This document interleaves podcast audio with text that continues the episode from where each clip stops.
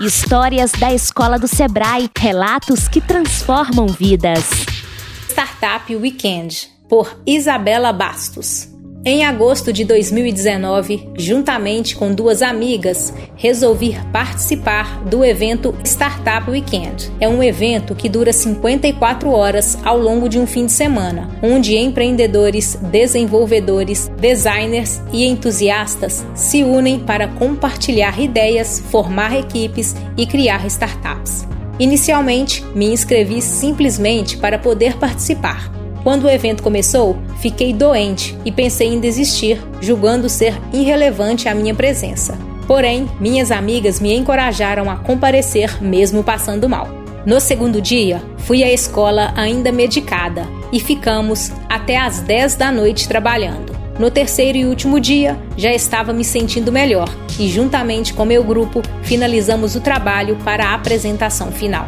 Ficamos em segundo lugar na competição, foi de enorme satisfação poder ser recompensada por um trabalho bem feito e, mesmo passando mal e com dificuldades no início, conseguimos atingir o sucesso. Além disso, por coincidência, um dos jurados era a reitora da faculdade francesa Esquema, na qual tinha muita vontade de estudar.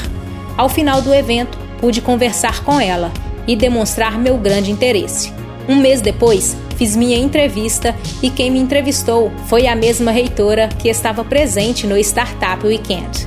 Estudo nessa faculdade há cinco meses e nunca estive tão feliz. Fico me perguntando o que teria acontecido se eu não tivesse ido ao evento. Sou grata eternamente às minhas amigas que me convenceram a participar. Tudo isso serviu como um enorme aprendizado.